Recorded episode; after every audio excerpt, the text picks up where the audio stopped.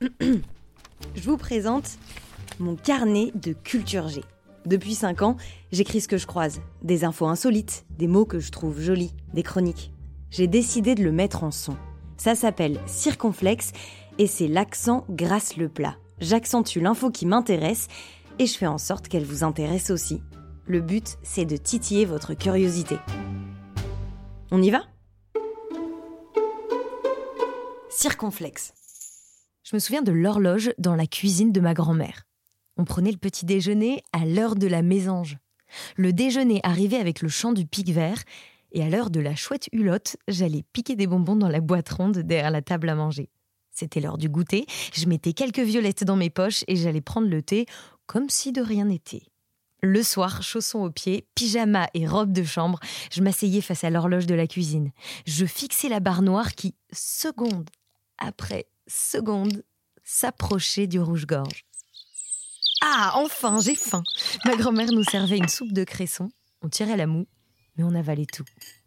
J'ai l'impression qu'on ne met plus vraiment d'horloge dans nos cuisines. Vous en avez une, vous? Une horloge avec des oiseaux, des animaux de ferme, ou une horloge qui fait... Et même... Ou alors, une horloge plus discrète. Elle fait moins de bruit que les montres de nos poignets. On n'entend pas du tout. Comme toute horloge, elle est ronde, mais seules les 15 dernières minutes avant minuit sont représentées. Elle a deux aiguilles, l'une, la plus grosse, est noire. Elle désigne minuit et ne bouge jamais.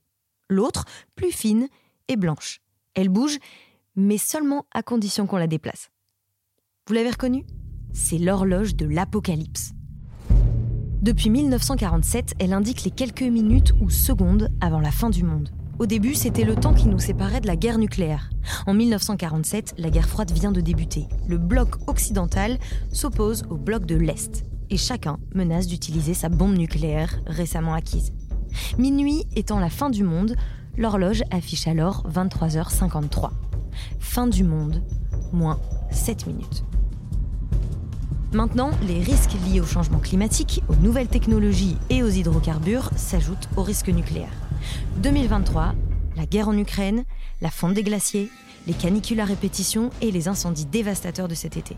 2023, 90 secondes avant la fin du monde. En 76 ans d'existence, l'horloge de l'apocalypse n'a jamais été aussi proche de minuit. Alors non, cette horloge ne s'appuie pas sur des arguments scientifiques précis. Au début, c'est une artiste, Martil Langsdorff, qui propose d'illustrer l'urgence et la menace de fin du monde par une horloge indiquant minuit moins 7 minutes. Pourquoi 7 minutes? Ben, parce que ça rend bien, dira-t-elle. Depuis tous les deux ans, des experts et des scientifiques spécialisés en technologie nucléaire et en sciences du climat se réunissent. Ils évaluent les risques et avancent ou reculent le compte à rebours avant la fin du monde. Le but, mettre le sujet à la une des médias et pousser à l'action. Selon ces experts, notre temps est compté. Oui, cette horloge est symbolique, mais elle s'appuie sur des faits bien réels. Ça ne fait pas de mal de le répéter, mais les années 2015 à 2022 ont été les huit plus chaudes jamais enregistrées dans le monde. Cette horloge est une alarme.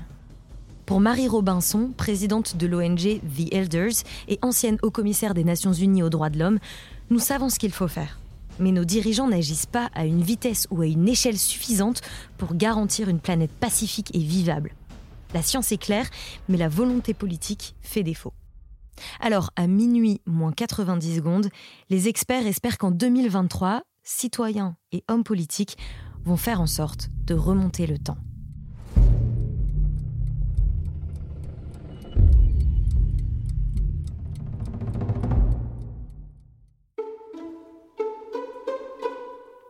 Merci d'avoir écouté ce nouvel épisode de Circonflexe. Je vous invite à vous abonner à mon compte Instagram qui s'appelle euh, maintenant grâce-du-bas-du-bas podcast.